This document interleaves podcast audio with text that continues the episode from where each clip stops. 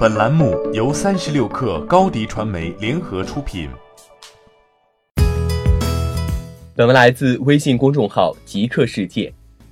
对于苹果而言，环保、隐私、供应商责任以及科技平权等已经成了最政治正确的事，是其无论在官网上还是在发布会上都会反复着重强调的。毫无疑问，苹果希望这些价值观能与其品牌相绑定。塑造一个对社会负责的公共形象。就隐私来说，苹果在今年初在会议举办地美国拉斯维加斯场外竖起了巨幅的广告牌，以另一种方式刷爆了存在感。此外，在前段时间，苹果还发布了一则电视广告，广告内容是一个黑人大妈手持着 iPhone 10R，不停的大笑，而大妈周围的人与观看广告的观众都不知道她到底在看什么。而这也正是苹果想要传递的理念：你和对方发送的 iMessage 消息，只有双方才能看得到。近日，《华盛顿邮报》的一篇报道就发现，问题其实并没有那么简单。当将 iPhone 连接至监控软件之后，他们发现，当用户在夜晚睡着或者空闲时，有超过五千四百个 APP 向第三方传输用户设备上的数据。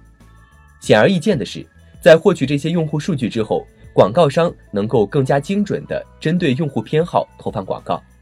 然而，搜集这些消息的方式也并非非法手段，而是利用 iOS 上原本用来确保 APP 数据能在用户未使用时也能时刻保持更新的后台应用刷新功能。只是这项本应提升用户体验的功能，却被许多公司用来将数据发送给了第三方的数据跟踪公司。而更加值得警惕的是。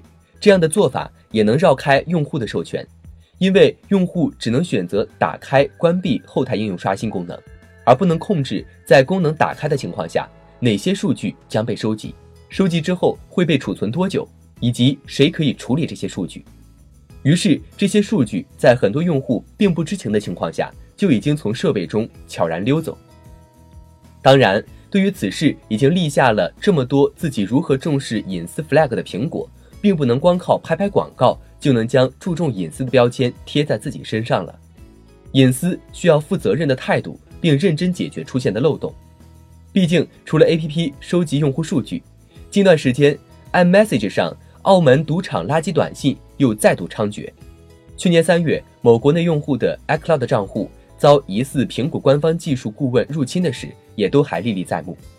不可否认的是，在大数据带来的巨大经济利益。以及实实在在的便利性面前，大公司尚且都很难抵抗住诱惑，放弃大数据显然是因噎废食的一种选择。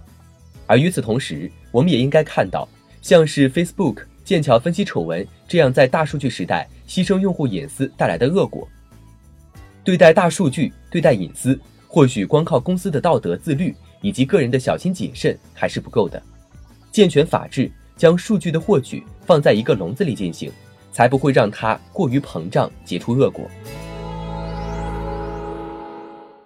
欢迎加入三十六氪官方社群，添加微信 hello 三十六氪 h e l l o 三六 k 二，获取独家商业资讯，听大咖讲风口，聊创业，和上万客友一起交流学习。高迪传媒，我们制造影响力。